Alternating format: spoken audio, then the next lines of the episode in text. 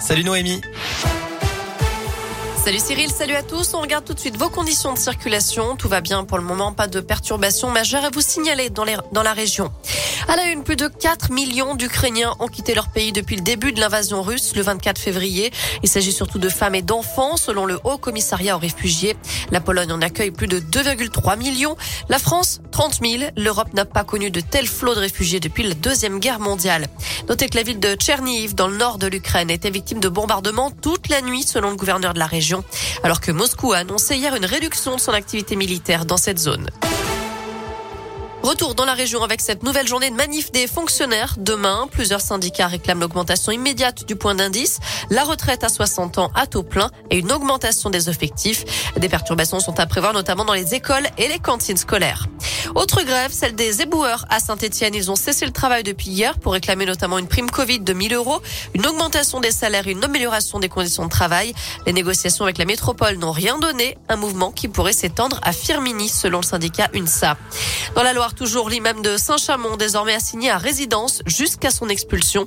Il était convoqué hier matin en vue d'une éventuelle rétention administrative. D'après le progrès, il devra se rendre le 6 avril à l'Office français de l'immigration et de l'intégration pour préparer son retour avec son épouse et leurs trois enfants vers les Comores.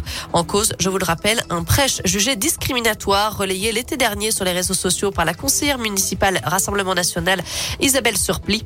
En octobre, sa demande de renouvellement de séjour a été rejetée par la préfecture de la Loire.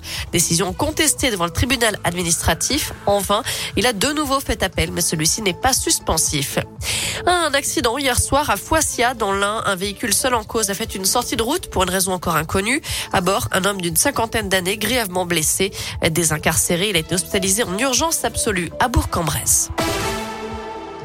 Comment se déroule une audience de divorce ou un procès en correctionnel? Vous le saurez très vite puisque dans quelques jours, les caméras auront enfin le droit de filmer les audiences dans un but pédagogique uniquement.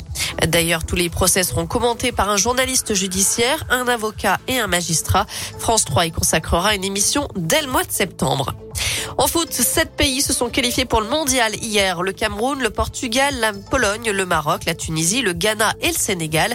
De leur côté, les Bleus ont battu l'Afrique du Sud 5-0 en match amical à Lille. Du basket pour terminer, la Gielbourg joue en Eurocoupe contre Podgorica au Monténégro ce soir à 19h. Un match sans enjeu pour les Bressans qui n'ont plus aucun espoir d'accrocher le top 16 après la défaite d'hier soir.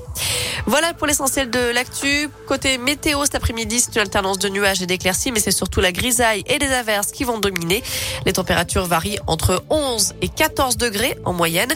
Pour demain matin, ça va nettement chuter. Demain, demain après-midi, ça ne dépassera pas les 10 degrés.